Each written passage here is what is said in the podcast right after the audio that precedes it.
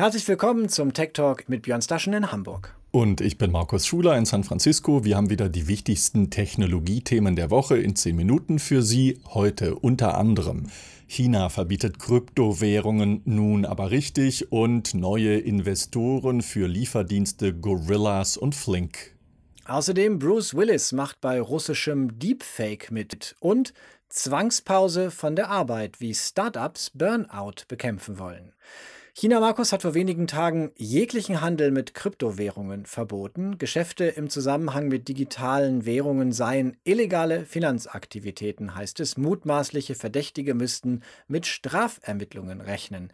So hat es die chinesische Notenbank auf ihrer Website mitgeteilt.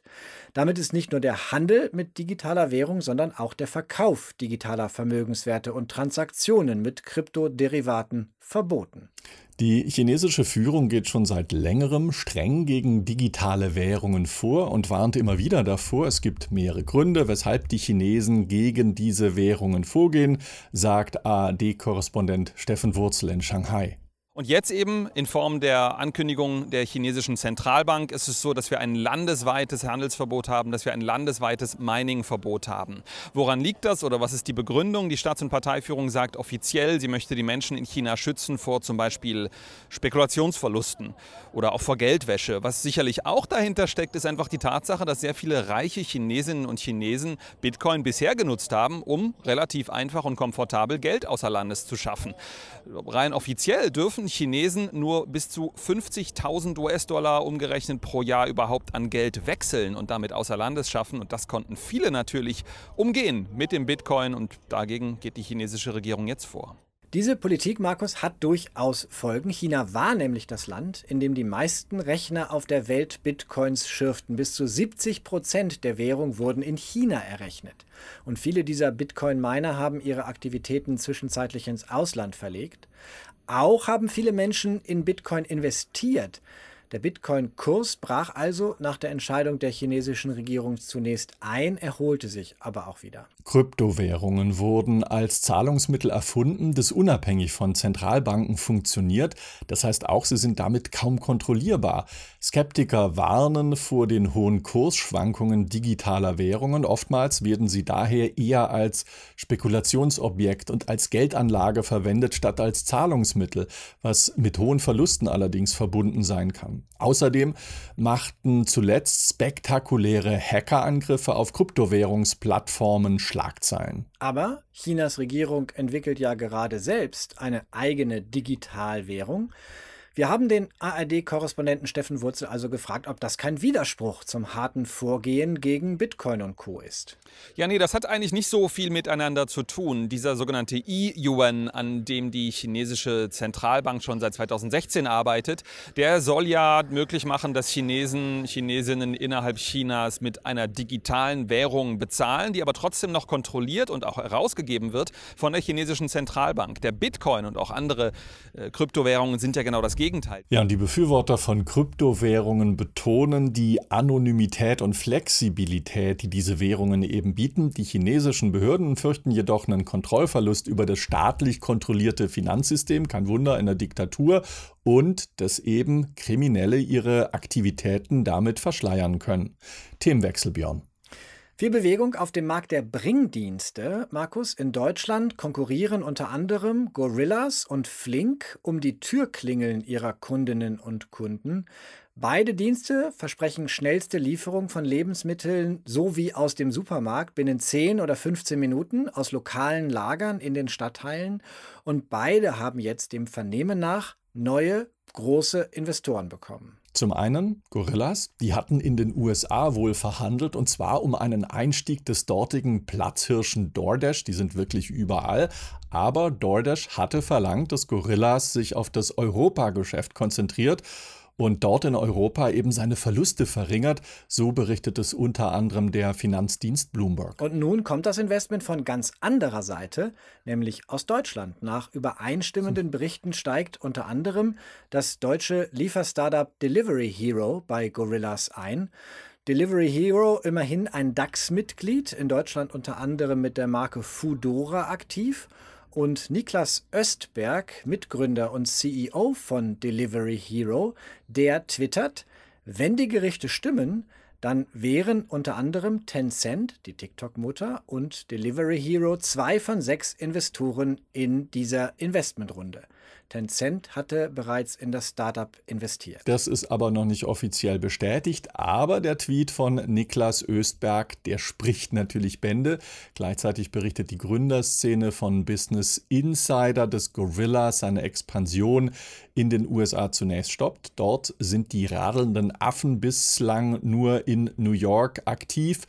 Und äh, dabei bleibt es auch wohl zunächst. Ein Teil der US-Mitarbeitenden der werde entlassen. Interessant, da macht Gorillas also offenbar genau das, was DoorDash verlangt hat, obwohl DoorDash, der große Platzhirsch aus den USA, nun nicht einsteigt, sondern auf den Konkurrenten Flink in Deutschland setzt. Die Frankfurter Allgemeine berichtet, dass DoorDash für einen hohen dreistelligen Betrag einsteigt und Flink damit zum Unicorn macht, also zum Startup mit einem Unternehmenswert über einer Milliarde US-Dollar.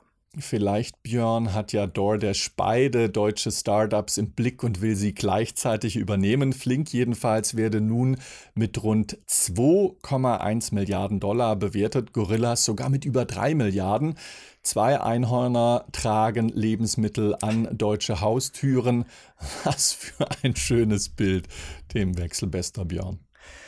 Normalerweise, Markus, haben nicht nur Prominente Angst, wenn es um das Thema Deepfake geht. Sie tauchen dann vor allem in Pornofilmen auf. Der US-Schauspieler Bruce Willis aber scheint keinen Bammel vor Deepfakes zu haben. Er hat sogar einen russischer, einer russischen Werbeagentur genehmigt, dass sie sein Konterfei für eine Deepfake-Produktion nutzen darf. Das ist schon seit ein paar Monaten bekannt, aber jetzt bekommt dieser Film in den sozialen Medien besondere Aufmerksamkeit. Auftraggeber für diese ganze Geschichte ist ein russischer Mobilfunkanbieter. Und so, Björn, sieht der Reklameclip im Original aus.